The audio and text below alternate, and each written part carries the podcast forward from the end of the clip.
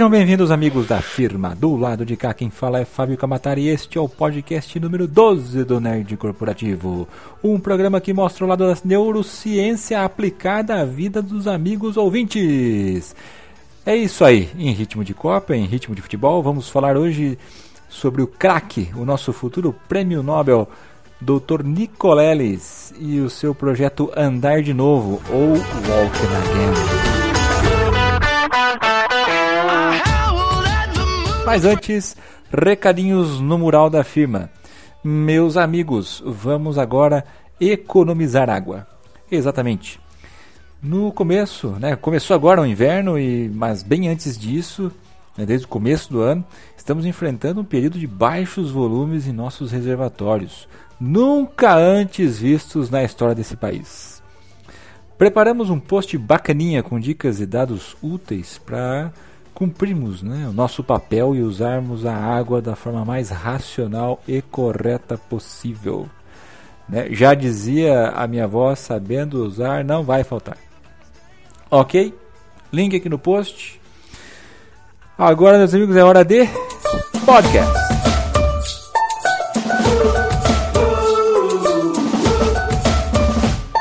Muito bem, no dia 12 de junho, o Itaquerão será palco de dois eventos históricos, e não apenas um.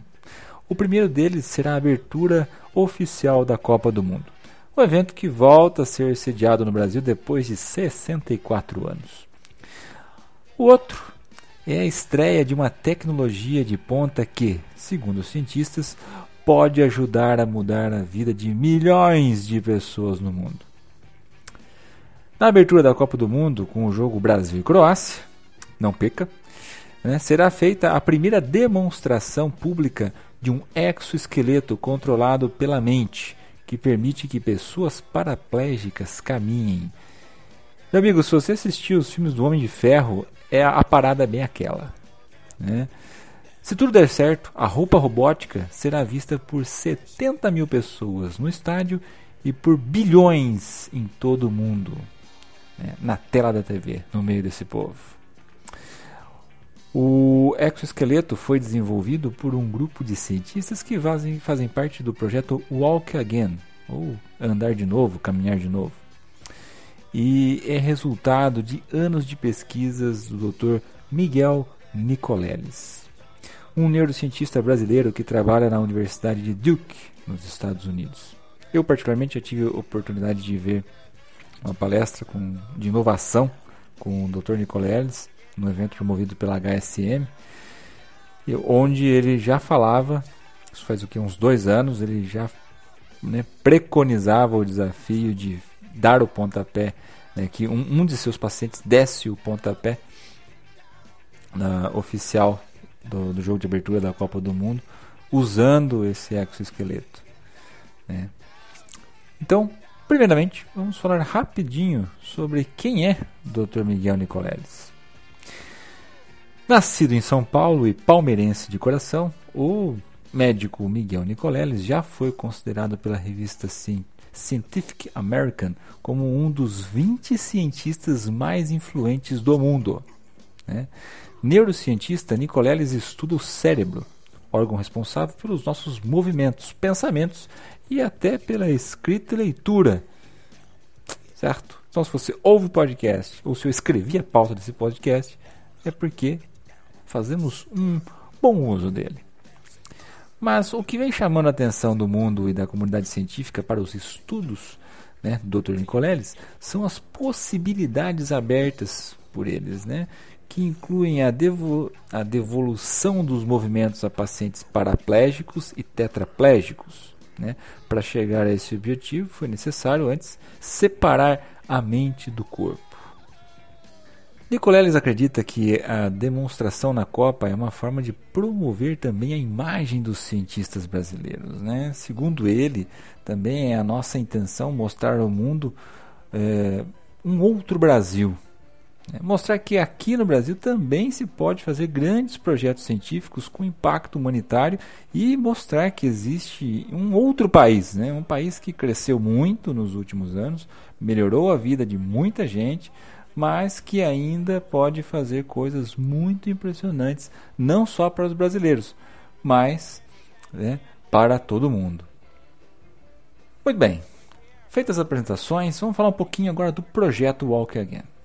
Primeiramente, um, uma, uma, pincelada sobre o conceito de tempestades neurais. Né? O pensamento é uma onda elétrica pequena, né, na casa dos milivolts, espalhando-se pelo cérebro durante alguns milissegundos. Apesar de serem tão fracas, podemos medir essas ondas com a ajuda de eletrodos conectados aos cérebros de, de cobaias, por exemplo.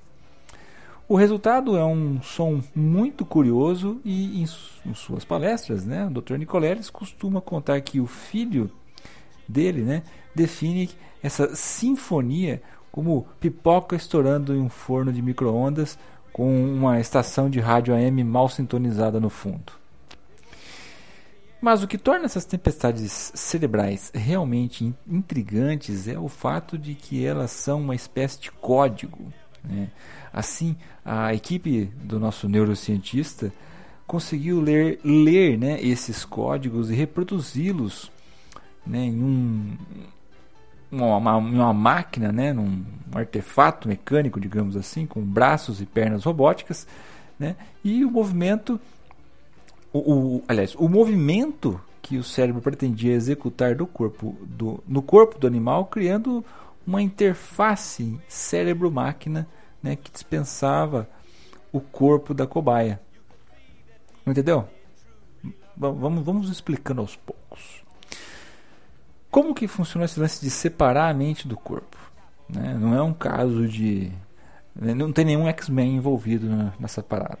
Né? Um dos experimentos chefiados pelo Dr. Nicoleles constituía de uma espécie de videogame operado por, um, por uma, uma macaca rezos. Rezos vem. É, para quem já ouviu falar de fator RH, o fator sanguíneo RH positivo e negativo, foi um fator eh, identificado primeiramente no macaco Rhesus. Voltando, basicamente, ao movimentar o joystick em direção a um alvo virtual, o primata ganhava, como recompensa, gotas de suco de laranja que eram despejadas na sua boca.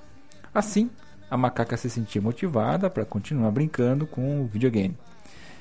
Em uma segunda etapa, os eletrodos conectados ao cérebro da macaca passaram a enviar as tempestades neurais né, para um braço robótico localizado em uma sala ao lado. Assim, os cientistas perceberam que o mecanismo estava fazendo os mesmos movimentos dos braços reais da macaca. O ser humano estava então, a partir desse ponto, decodificando e, e aplicando as tempestades neurais para um determinado fim. E o experimento não parou por aí. Mesmo com os braços imobilizados, a macaca continuava a jogar né, se fosse posicionada à, à frente dela uma tela. A prova né, de que a atividade cerebral da primata continuava a mover o braço robótico da sala ao lado. Ou seja, a cobaia estava controlando uma máquina com o poder do pensamento. Para deixar tudo mais ainda empolgante, a, a Rezos, a macaca Rezos, foi além e, com o passar do tempo, começou a controlar os braços reais junto com o robótico, de uma maneira independente, como se tivesse três membros naturais. A máquina passou a ser então uma extensão do corpo do animal. Numa segunda etapa, numa outra etapa do projeto, aí eu pude ver, presenciar um vídeo nessa palestra que eu achei uma coisa de ficção científica, não adianta, aplicada na realidade, né? É, outro experimento muito interessante, que foi conduzido pela equipe do Dr. Nicoleles, fez com que as ondas cerebrais viajassem pela internet para controlar um robô do outro lado do mundo. A macaca Rezo agora estava caminhando sobre uma esteira nos Estados Unidos, enquanto assistia a transmissão do vídeo das pernas de um robô localizado no Japão. Isso mesmo, Japão, do outro lado do mundo. Enquanto caminhava, a macaca via os membros robóticos executando os mesmos movimentos ordenados pelo cérebro dela. Depois de desligar a esteira, a primata continuou controlando o robô por mais alguns minutos, com o pensamento, transmitido pela internet. Ao comentar sobre essa pesquisa em uma palestra, né, o Dr. Nicoleles apresentou um fato muito interessante, De acordo com o neurocientista, é, o tempo de comunicação entre o cérebro e, o, e um membro do corpo é de cerca de meio segundo. Ou seja, meio segundo antes de você mexer o dedo, o seu cérebro já enviou esse comando.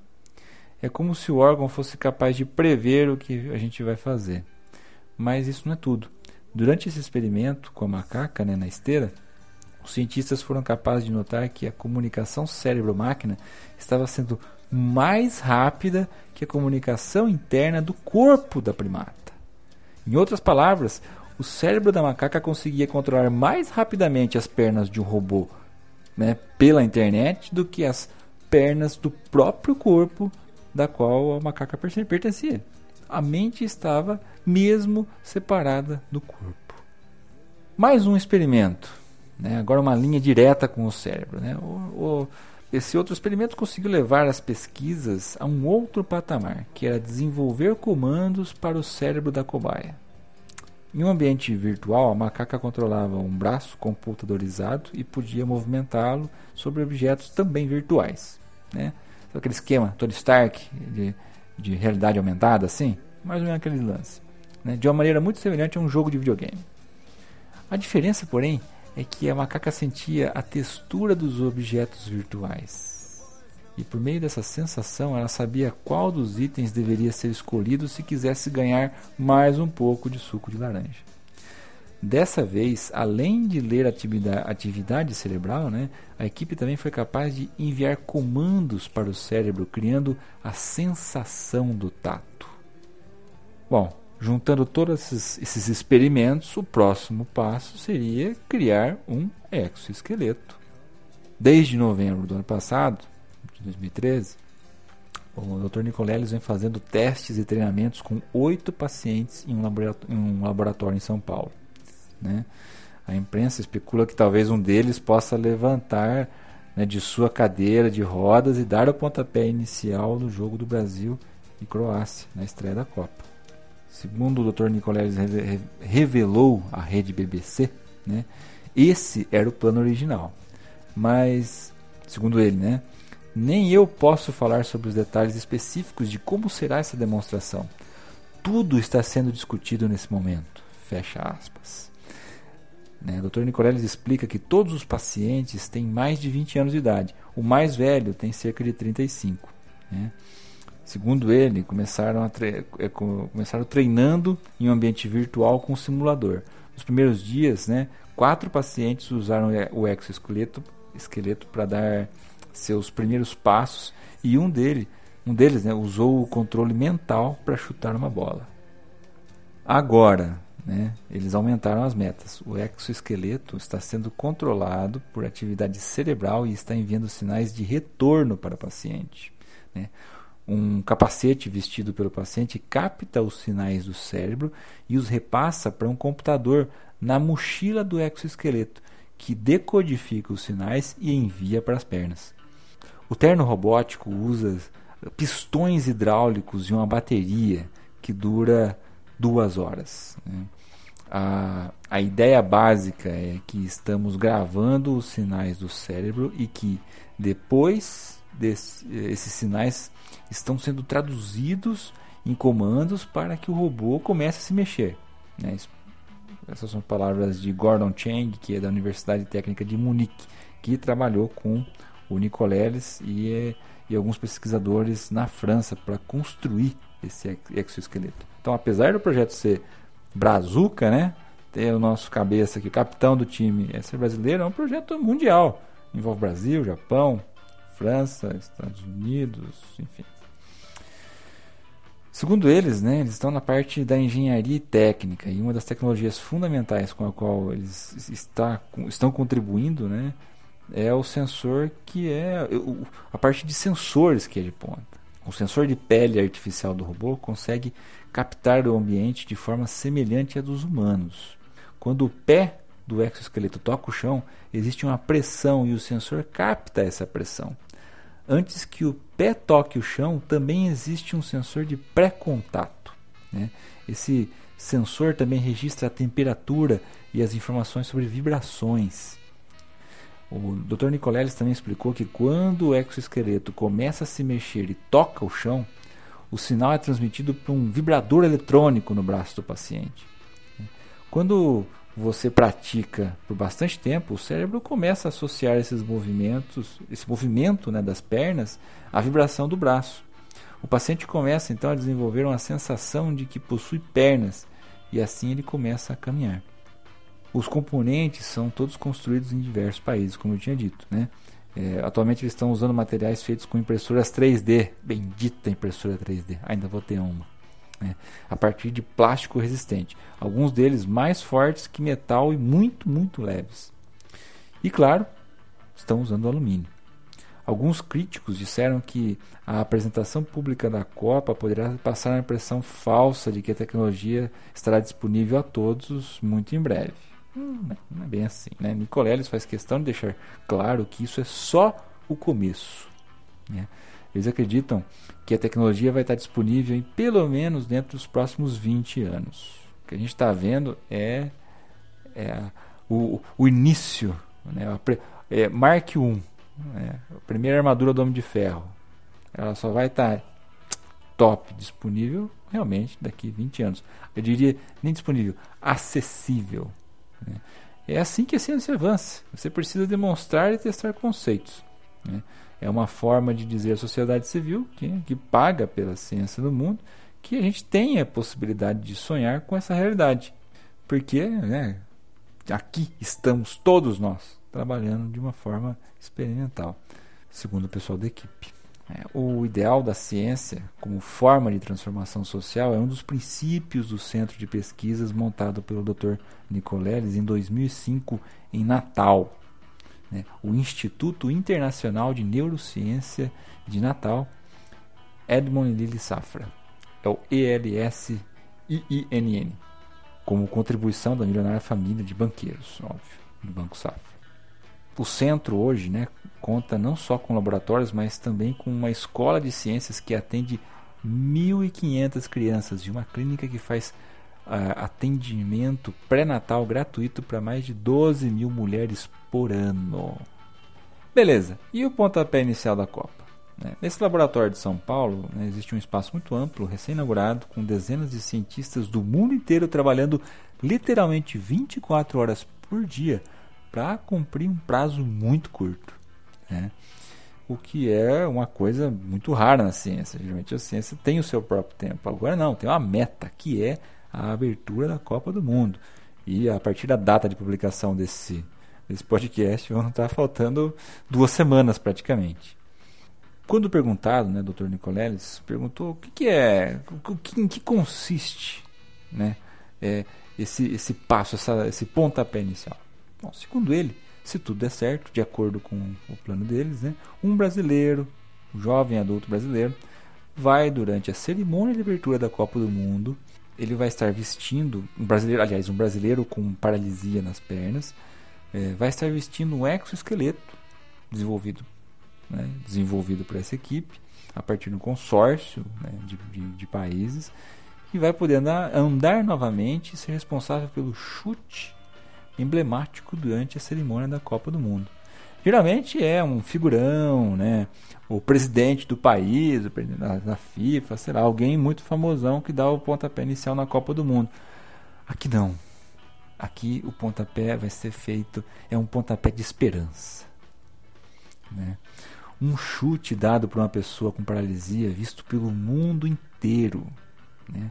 Vai ser a realização do sonho de um homem e a esperança de milhares ao redor do mundo.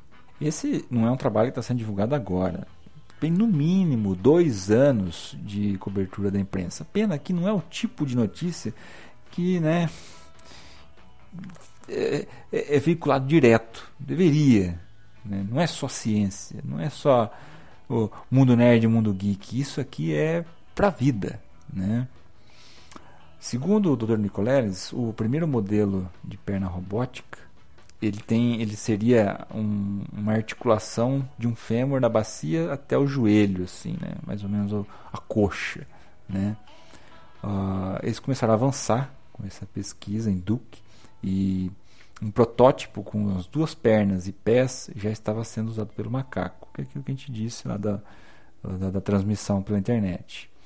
É, agora no Brasil, né, a, em colaboração com a Associação de Assistência à Criança Deficiente, a ACD, é que é, esse projeto está na reta final. Né?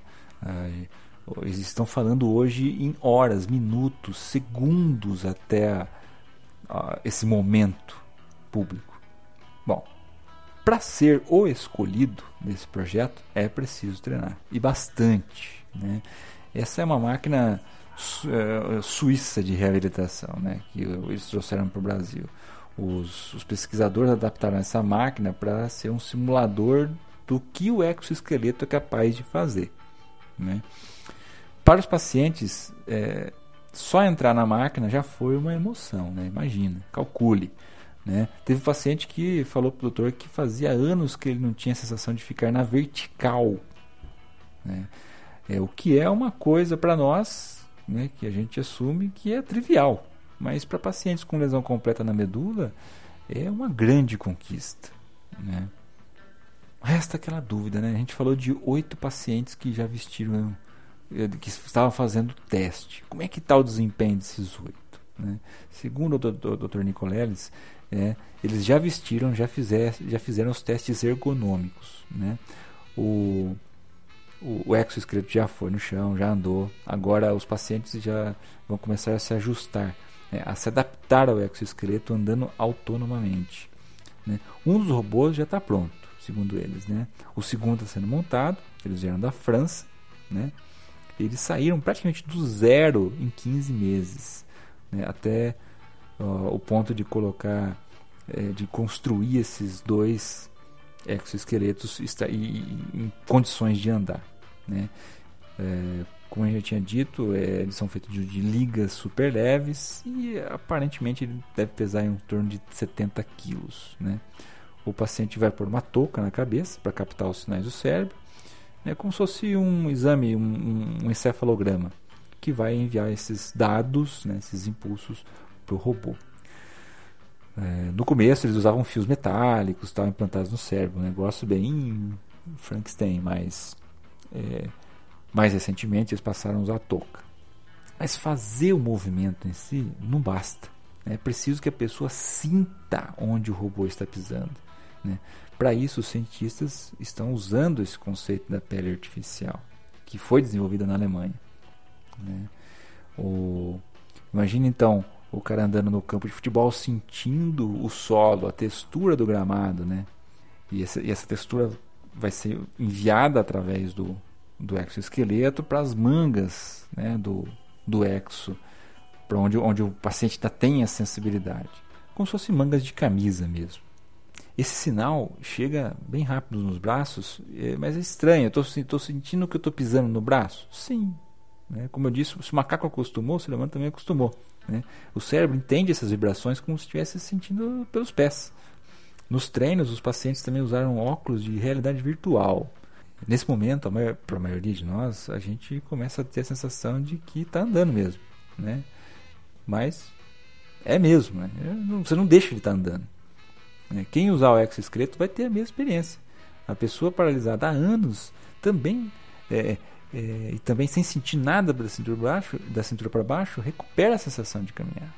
Perguntaram né, do futuro dessa, da, desse experimento, de como que ele pode ser é, comercializado até, né? É, ele afirma que vai, um dia esse esse exoesqueleto vai estar em linha de produção, vai substituir a cadeira de rodas, né? sem dúvida. Né? E, e, ele espera sinceramente que isso aconteça aqui no Brasil. Nós temos engenharia robótica, mecatrônica, nós temos qualidade, capital intelectual suficiente para desenvolver aqui no Brasil. Né?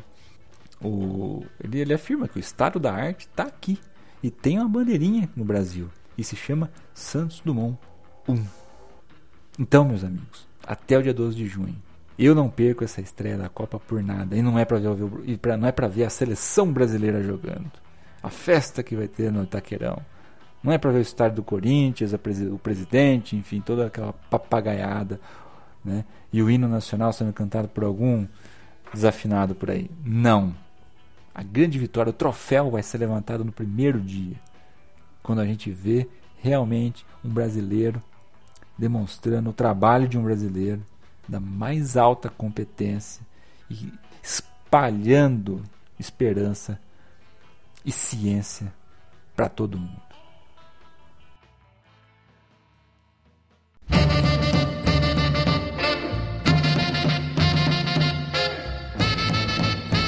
A dica da semana. São dois, duas, dois, duas dicas, digamos assim, de aplicativos. Primeiro é o aplicativo Urubu Mobile. Exatamente, não é um aplicativo do time de Flamengo, mas sim é um aplicativo que evita o atropelamento de animais nas estradas. Né? Vamos explicar. Um grupo de pesquisadores da Universidade Federal de Lavras lançou o aplicativo Urubu Mobile né, como uma alternativa para reduzir o elevado índice de animais selvagens nas estradas brasileiras. O aplicativo está disponível apenas para Android no começo e visa controlar é, as áreas críticas de atropelamento, além de incentivar a formulação de políticas públicas para as estradas. O aplicativo permite aos motoristas registrarem um acidente para ajudar a estruturar um banco de dados brasileiros de atropelamento da fauna selvagem, chamado de BAFs, e enviar para o Centro, de, Centro Brasileiro de Estudos em Ecologia de Estradas, o CBEE, a fim de identificar um onde está ocorrendo o maior número de atropelamentos de fauna em todo o Brasil. Para isso, basta tirar uma foto do animal atropelado pelo, por meio do aplicativo, a localização geográfica é obtida pelo GPS do celular, né? e a data e hora são identificadas automaticamente pelo Urubu Mobile. O objetivo desse aplicativo é colaborar com as elaborações de estratégias para preservação da fauna e planejamento de novas vias. Os organizadores ainda, tem, ainda pretendem criar um selo de certificação para as estradas, com o objetivo de incentivar a redução dos atropelamentos. Então fica aqui essa dica. Tem link aqui no post para vocês entenderem mais e fazer o download desse aplicativo. O segundo é uma notícia de um aplicativo que chegou ao Brasil e está sendo muito badalado, que é o Spotify. Né? Ele chega ao Brasil com um plano gratuito e assinatura mensal. E... Mas não é para todo mundo. O Spotify chegou ao Brasil após lançar o seu serviço em 56 países. Né? A estreia do, desse popular serviço de streaming de música foi anunciada nessa quarta-feira, né? passada, dia 28, em um evento realizado em São Paulo, que contou com a presença de artistas como Gabi Amarantos. Né? Antes disso, o líder mundial no segmento estava disponível apenas para testes, aberto para poucos usuários por meio de convites. Né? O diretor da, do Spotify para a América Latina, Gustavo Diamé, esteve presente no lançamento nacional. Na ocasião, o executivo garante a disponibilização de conteúdo local vasto, né? álbuns completos de artistas populares, do mais alto garbo e elegância, como Tiaguinho, Luan Santana, Valesca Popozuda, né, e por aí vai. Né? Ah, os convidados do evento também têm seus discos no serviço, entre outras centenas de opções. Uh, lançado em 2008, o Spotify chega agora ao, seus, seu 57 país, o Brasil, e pretende popularizar o consumo de música no PC e mobile por meio de streaming e download nas contas Premium. No total, o serviço conta com um catálogo de 30 milhões de faixas, 1 bilhão de playlists e 40 milhões de usuários ativos em todo o mundo. Destes, 10 milhões pagam mensalidade para ter um pacote de recursos completo. O serviço está disponível para Windows, Mac e dispositivos móveis que usam iOS e Android. Link no post. Ok, meus amigos? Vamos ficando por aqui. Não se esqueça, se você curtiu esse podcast, não se esqueça de nos acompanhar nas redes sociais. Todas as redes sociais que você pensar, estamos aí. Qualquer lugar que você escreva Nerd Cooperativo, somos nós. Não deixe de dar o seu like e a partir de agora no iTunes. Então, se puder, meu amigo, nos avaliar lá no iTunes, pô, é um grande favor. Se você gostou desse conteúdo, dê 5 estrelas, deixe um comentário. Se você odiou esse conteúdo, dê 4 estrelas e deixe um comentário. Importante é deixar o seu feedback. Ou na avaliação, ou mesmo no post, na, nos comentários do post. Ok, meus amigos? Nos vemos na próxima semana e que a força esteja com você.